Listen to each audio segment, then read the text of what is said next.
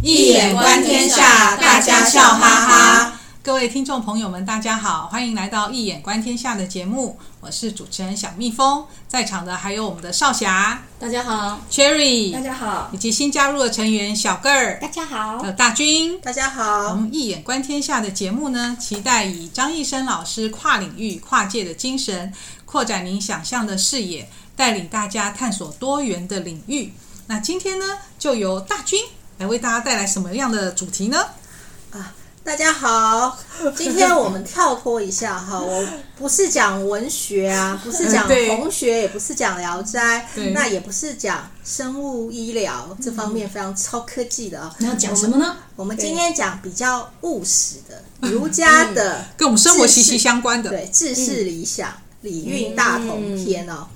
哦，这个礼运大同篇大家应该都非常的。熟悉啊，就是忘记了耶，忘记了。还有还有一首歌，有有歌，还有一首歌啊，大家也可以去 YouTube 上面搜寻。嗯，我觉得这个歌好处就是在于说，它把它谱成了歌曲，也就是我们在学习的过程中，其实就把它背下来了。对，这就是把这些这种嗯古诗词啊，或是这些很简短的这一些呃鼓励这方面的部分，把它用歌曲的部分来帮助大家记忆哦。那大道之行也，天下为公。选贤与能，讲信修睦。哦，换就是这一段哈，就是这一段哦，就是这一段。对对对，有有。那这一段呢，其实是只有一百三十六个字啊，它是来自于《礼记·礼运》的第一段，是孔子跟子他的学生子游之间的对话。这边是又被提出来，呃，叫《礼运大同篇》哦。这个《礼运大同篇》，它其实描述的是孔子的一个大同世界的一个理想世界哦，是天下太平的那，在那里是没有战争啊，那所有的民众都可以和睦相处，而且是安居乐业的哦。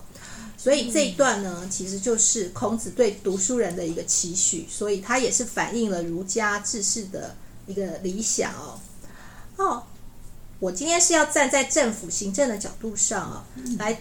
让大家了解一下哦，就是跟易经之间他们的关系。我是用卦来做一个代表，哦哦、好特别哦，好有意思。对啊，好特别哦。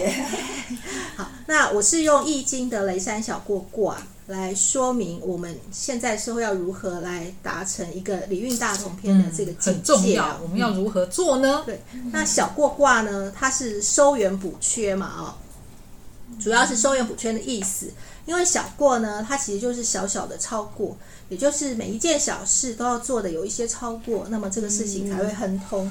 所以也就是说，政府它在执行每一项政策的时候，像是呃有关经济方面啊，或是交通方面这一类的，它政府应该都是要做的要超过一些，它不能做的不够哦。呃，那再来就是呢，小过的互卦哦是泽风大过。大过呢是有大过常人、大大超越的意思，表示呢政府的领导者、从事公务的这些公务人员哦，都是需要有大过的一个志节，要能够超越自我，然后以大爱的心来服务众人哦。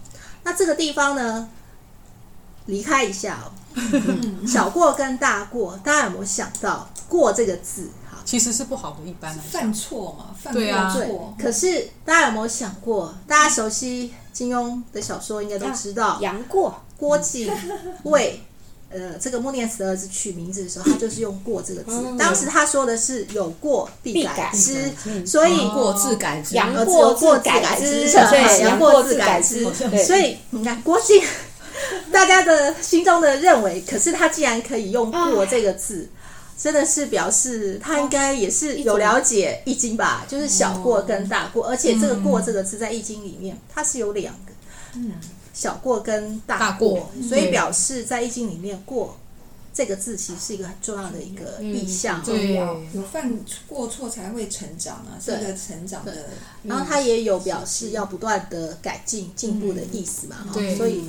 用小过来代表《礼运大同篇》的一个主卦，然后它的卦体，它的互卦是泽风大过。嗯、那对，嗯、觉得谱出来的时候，觉得其实嗯还蛮贴切的啦。嗯、那政府的施政作为呢，其实是要以诚信来作为一个基础，要能够让人民感受到诚意哦。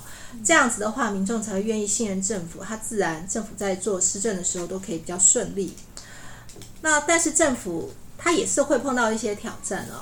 政府当然是希望它所有的政策都可以面面俱到，可以照顾到每一位人民哦。那希望人民都可以呃适得适所。但是呢，它会碰到一个挑战，就是政府要如何恰到好处的提供各项服务跟福利，然后又不会让人民失去了他为未来奋斗的动力哦。呃，就是我们其实有句话叫做“授人以鱼”，好，就是。海里面的那个鱼哈，不如授人以渔，钓具有钓具。因为这个，也就是我们在社会政府在社会福利政策上面，它其实除了补助低收入户有一些生活津贴以外，其实它有所谓的扶贫政策啦，就是希望呃这些低收入户呃能够靠自己的力量，然后脱离低收入户的这个层级，对，它能够脱贫。对啊，嗯，哦，大军讲到这一篇。那我我就想到，我就很好奇啊，去查啊，就是说《礼记·礼运篇》啊，他原来是他为什么孔子会讲出这段话？是因为啊，他有呃去参加一场腊祭，然后这是周代啊，在岁末大祭啊，万物的祭，大祭万物的祭礼。然后祭礼结束之后呢，理当那个乳君应该要分祭品给众臣，结果没有分，然后孔子呢就很感叹乳君的失礼。那子游就问孔子说：“啊，老师为什么叹气啊？”那孔子就说出了“大道之行也，天下为公”这段话哦。然后，那一般来讲，其实我们听到《礼运大同篇》嘛，同啊，好同，对，其实很容易联想到是同人卦。那我们同人卦，其实在易呃，就是异中求同嘛。那因为我们世界上有各种不同的族类、不同的民族身份的人，大家异中可以求同，以天下为公，这好像也是国父嘛，就是那五族共和的那种理想嘛。那今天大军倒是很特别，他用小过卦的收圆补缺来提出来，哎，我们要好像是如何达成那个大同，对不对？因为站在的角度不同啦，所以我一开始其实也有提到，我是站在一个比较用政府行政的一个角度来将《礼运大同篇》看一下它的境界，然后将它里面的一些字句，把它稍微稍微归类一下，看在现代社会的政府部门是要如何做。才能够达到孔子所谓的大同世界的一个理想跟境界。嗯嗯，对啊，那这样《礼运大同篇》它里面讲的那个大同世界的理想，如果说我们把它放在我们的现代社会，或是放在我们现在的公部门，它各是对应到什么样的问题？啊、嗯哦，这个问题其实很好哦，因为呃，我们这些古文啊，我们其实常常读它，但是我们读到的时候，它都是。这个是精神哈，就是孔子希望能够达到大同世界。可是要怎么达到大同世界呢？如何跟现代连接呢？要怎么结合在一起哦？呃，我待会会稍微把他们就是大同篇里面的每一段字句，它所代表的一个意义，然后把它呼应到现代的一个政府部门呢。我要问一下蔡哥嘛，台北市政府的大厅。里面哦，哦是是，是有听说是有一幅什么东西？哦，对，是有一幅《礼运大同篇》呐哦，就是这是张炳煌老师的一个书法巨作。哦、那走进市政府的一个大门，就是从西大门进来，嗯、正门进来的时候。嗯如果那边没有任何展览的时候，其实你走进来就会看到了一幅书法巨作，好的，就是提醒大家，对，礼运大同篇从头到尾，大家，所以其实是果然是跟公部门是有关的。嗯，好，那接下来呢，我稍稍微来简单的说明一下，像《吕玉大同篇》里面有讲到选贤与能，讲信修睦。这个很明显啊，就是跟选举、跟教育是有关的，所以它呼应到现代的中央机关，就是指中央选举委员会跟教育部。嗯，那人不独亲其亲，不独子其子，就是呃，我们不没有子，我们应该是要照顾自己的亲人之外呢，长辈之外呢，也是要照顾别人的长辈哈，别人的晚辈。好，那它的代表意义就是教育、安养。跟大爱，所以对应到中央机关是教育部跟卫生福利部。老有所终，壮有所用，幼有所养。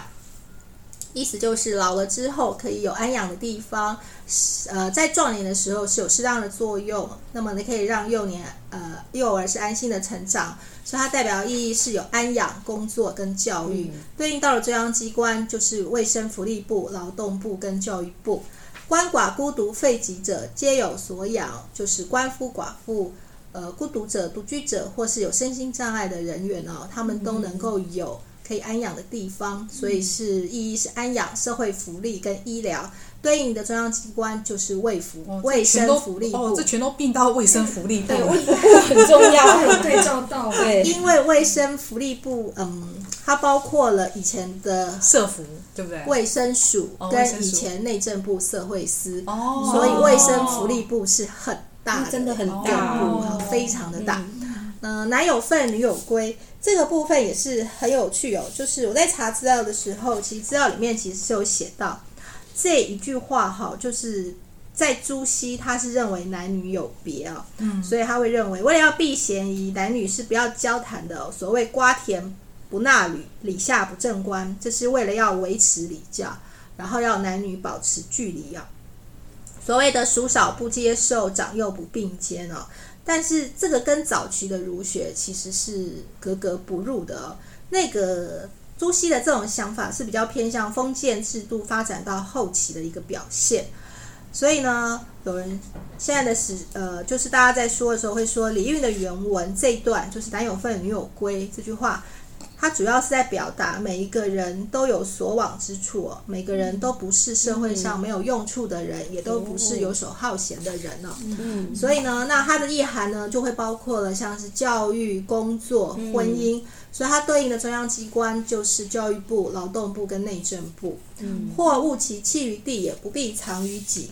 这个也是蛮有趣的哦。它指的是不可以将粮食糟蹋，不可以将物资浪费，而且呢，这个物资是要互相交换的。所以呢，当然它就包括了所谓的环保节约、货畅其流、经济发展。对应到的中央机关就是有环境保护署、经济部、交通部，呃。环境保护署，修正一下，它好像因为主编过了，它应该是成为部了哦。嗯，那利物其不出于身也，不必藏，不必为己，指的就是所学的本领技能都不是只为自己用的，而是要能够为人类而服务哦。那不论任何事情呢，都不要为自己打算，是要为众生来着想。所以它代表的是专业技能、工作、志工还有服务。那对应到了中央机关，就是教育部、劳动部跟卫生福利部。谋闭而不兴，盗窃乱贼而不作，外户而不闭。这边谋闭而不兴，比较指的是不要一直在那里算计别人，也不要一直在欺骗别人，那也不会有所谓的盗窃啊这种呃社会治安不好的这种事情。那我们出门在外呢，可以不用关门啊，夜不闭户啊，这种是一个很好的一个大同小异。理想哦，不可能对啊。所以它的意义就是所谓的社会安全跟教育。它呼应的中央机关就是指警政署、消防署跟教育部啊。当然，这只是我粗略的做一个这样子的分类。那大家其实也可以想一想，因为我们其实有很多中央的部会并没有纳入，但是他们其实每个人都有他自己的一个工作跟责任哦。所以大家也可以想一想。这哪一些业务可以配到这个《礼运大同篇》里面的字句？嗯，哇，那刚刚有提到，呃，政府的施政啊，作为是要以诚信为重嘛，然后让民众可以感受到诚政府的诚意，然后然后才会愿意信任政府啊。那那我要问一下大军，就说政府在制定政策的时候呢，会有哪一些过程？然后又需要留意的是哪一些面向？嗯，啊，这个问题也很好，因为。呃，应该是说，我们不论在政府部门，或是在民间的公司，甚至是我们个人，在做任何决定的时候，大致上都会有稍微一定的一个流程、一个程序哦。那我再来说明一下，就是政府在执行政策的一个过程中，他首先要注意到的是，他做的每一个措施、每一项的措施，他是都要站在高位上面。啊，政府要纵观全局去思考下他的实行步骤，而且它很重要是要循序渐进哦，然后按部就班的进行。因为政府如果过于造进的话，它很可能会变成思虑不周，然后衍生出更多的问题，嗯、就犯下更大的过错。会，这时候小过大过就出现，而且会权力越大，有时候会犯更大的错。真的耶，对，因为就像我们制定一个法律的时候啊，嗯、因为法不可能真的把所有的问题。都包括在内，所以事后就会变成有不断的去修正这个法，或者是有不断的额外的条例去解释，所以才会说有些这个法律过多，反而会让人有时候没有办法去真正的好好的去呃执行哦。嗯。嗯，再来就是呢，第二个就是政府在制定政策的时候，是要能够了解人民的需求跟心之所向，也就是要能够跟人民交感。啊，这时候是很忌讳哦，就是政府就觉得，嗯，我就是对的啊，嗯，我的看法就是对的，我的决定都是对的，我所做的一切都是正确的啊，自我感觉良好。说到重点了，可是有的时候这个真的有时候很会很难免，就有的时候我们。可能就是困在自己的工人，有时候会困在自己的圈子里面，嗯，然后其实很难听到外面的声音，人民的声音。而且我们一般人，我们也会有自己的一个，会形成自己的保护膜吧。嗯、就是当别人说什么，我可能就马上升起防护罩，嗯、然后就是我可能觉得你说的，我可能嗯，我会有另外一个去做一个回应哦，所以。嗯这地方也是，就是政府部门在执行政策的时候，做政策的时候，可能要多注意。对，所以刚刚有提到要交感嘛，对所以要多听人的声音。对，所以就是要能够要多跟人民进行交流，然后进行沟通，而且要很重要的就是要能够倾听民众的声音哦。嗯，那这样制定的政策措施才能比较容易得到大多数人的认可。那第三呢，就是政府在各面向的它的目标、政策或者是措施。很重要是能够持之以恒，这样子才能够发挥真正的作用。那如果政府制定一个政策，然后常常朝令夕改，那人民对于政府的信任是会降低的。如果常常发生这种事情，那么再好的政策其实都发挥不了效用。嗯嗯。那再来就是最后一个，就是政府其实责无旁贷的责任，就是让人民都有他适当的位置，也就是说每一个人都可以发挥所长来贡献社会。不会在社会上是一个没有用处的人，然后一天到晚在晃来晃去哦，没有任何的工作，然后游手好闲。嗯，没错没错。其实刚听到里面大同篇的时候，我们直观来讲啊，就是我们平常我们在思考问题的模式呢，有一种就是叫做 what 跟 how，why。好，就是这是什么？什么是礼运大同？什么是大同？然后为什么要为什么大同？然后如何去大同呢？如何直达到那个大同世界呢？然后因为我们平常真的，因为我们直观就是大同嘛，会想到大有啊、同人啊。对。然后因为这两个卦就是感觉就是让我们很直观呐、啊。那我在想说，也许这就是一个 what？什么是大同？嗯那应该可以用这样去去阐释。可是今天大军他因为他是用那个小过卦，他用小过卦就是告诉，因为他是站在政府如何执行。就是达到大同世界的方式，所以它是一种好的好的思维。嗯，对，就像刚才大军讲，这过程当中需要不断的修正。嗯，对，所以真的真的，所以所以把这个卦象带进来，我就觉得说，哎，的确是有一个依据，就是如何如来收圆补缺嘛，就是免得政府也过过多过大的膨胀这样子。嗯，的确的确也是蛮适合的，真的很适合。对啊，很有意思，很有意思，很有意思。啊，这边呢，我后最后其实我在做这篇呃。报告的时候，其实我也觉得很有趣哦。就是像《礼运大同篇》，它其实很明显，它是用大我的一个观念来作为一个治世的理想。嗯，呃，它是希望每个人的待人处事、行为准则都是有大我的一个精神哦，这样社会自然会比较祥和。但是在经济学原理里面呢，它也有一个基本的概念，就是人都是自利的，也就是他是认为人。呃，就是不论是在物质面或是精神面，人在做的一切行为跟决策，他都是认为我这样做都是对自己有利的，哦、这个是自利嘛？嗯、也就是他不是自私哦，是自利，就是对自己有好处，我会我可能就会多做一些，因为他可能会设想到未来一二三步，然后觉得嗯，嗯，我这样做可能对我的未来是比较好的，哦、所以他就会做这样的决定哦，这个是自利。那当自利的行为发挥到了极致的时候，似乎也是可以达到太平的境界哦。这或许也就是是东西方文化不同的地方。嗯，那这边再补充一下哦，就是政府如果是采用大我的理念，应该就是所谓的大有为的政府，也就是政府他为了照顾人民，就会管理很多很多的事情。然后呢，他的民众也会认为，这本来就是政府你应该管的啊。那政府如果是用比较是以自立为主的，那应该就是所谓的小而美的政府哦，也就是政府会让人民有更多自由，充分发挥自己的一个能力，政府会尽量去少管理一些事情。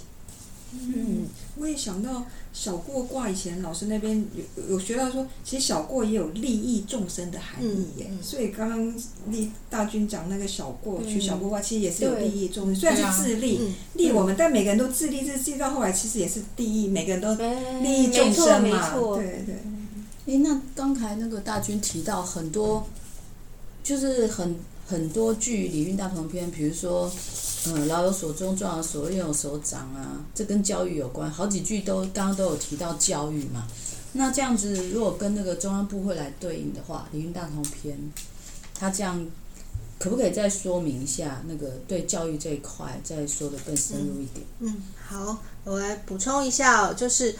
呃，我们一般上认知教育是有两种，一种就是学校教育嘛，就大家都很清楚的，就是像国小啊、国中、高中、高中职啊、大专、大学，然后还有研究所哈这一类的哈，它是一个政府其实有规定的一个制式的一个教育制度。那另外一种就是比较通称的，就是社会教育啊，那就是它有各种的知识啊、技能、社会生活经验、待人处事。等等哦，那这边也说明一下，哦因为学校教育跟社会教育都是教育部所管，所以教育是果然它也是一个很大的 部。大。那当然，教育的目的就是希望能够用客观而且公正的一个意识思维，能够教化于人哦，让我们每一个人的思维都不会过于偏差，而且教育。也是要希望能够提升人民的水平，而且最重要的是，教育是可以促进社会阶层的流动。嗯，所以其实每个国家它都是很重视它的教育政策。对啊，其实我们也希望我们一眼观天下的节目呢，能够透过这些知识的分享，透过义理，然后呢，能够呃把这些讯息，然后。呃，善的知识呢，分享给大家。嗯、那呃，大军呢，这次用小过卦的收圆补缺来说明我们要如何达到礼运大同篇的一个境界，真的很有创新的想法。因为我们从卦序来看啊，小过卦是第六十二卦，嗯、那接下来第六十三卦是既济卦，表示事情圆满的完成。那接接下来就是未济卦，表示一切都重新开始，表示我们的政府施政啊，真的是不断精进。其实。呃，要不断，因为问题真的是因为时代的不同，会、嗯、也会层出不穷。不同，对对，不同的时空环时空环境下，它的目标措施啊手法。也都是要与时俱进，嗯、然后如何的去不断的收圆补缺，然后照顾到我们民众的方方面面。嗯、哇，真是真希望政府有听到今天的节目，好传播一下，对对对，那就麻烦大家传播一下，就拜托大家传播出去了。哎，喜欢我们节目的朋友，请订阅我们的节目哦，并帮我们分享节目资讯，让更多的人以一眼观天下，以华人文化的万经之首《易经》为媒介。协助大家转换不同的视野角度来看世界，看出现象的核心意义，让真理自然地展现开来。那节目资讯中有张一生老师的新书《易经符号诠释学：当代华人格物的理论与实践》的新书介绍，以及新书发表会的精彩片段，欢迎朋友们点击连结收看。您的支持与鼓励是我们前进的动力。有任何的意见，欢迎回馈到 Pocket 信箱哦。我们今天节目就到这里结束，非常感谢大家的收听，也感谢少侠、Cherry、小个、大军的参与。我们下次见喽，拜拜。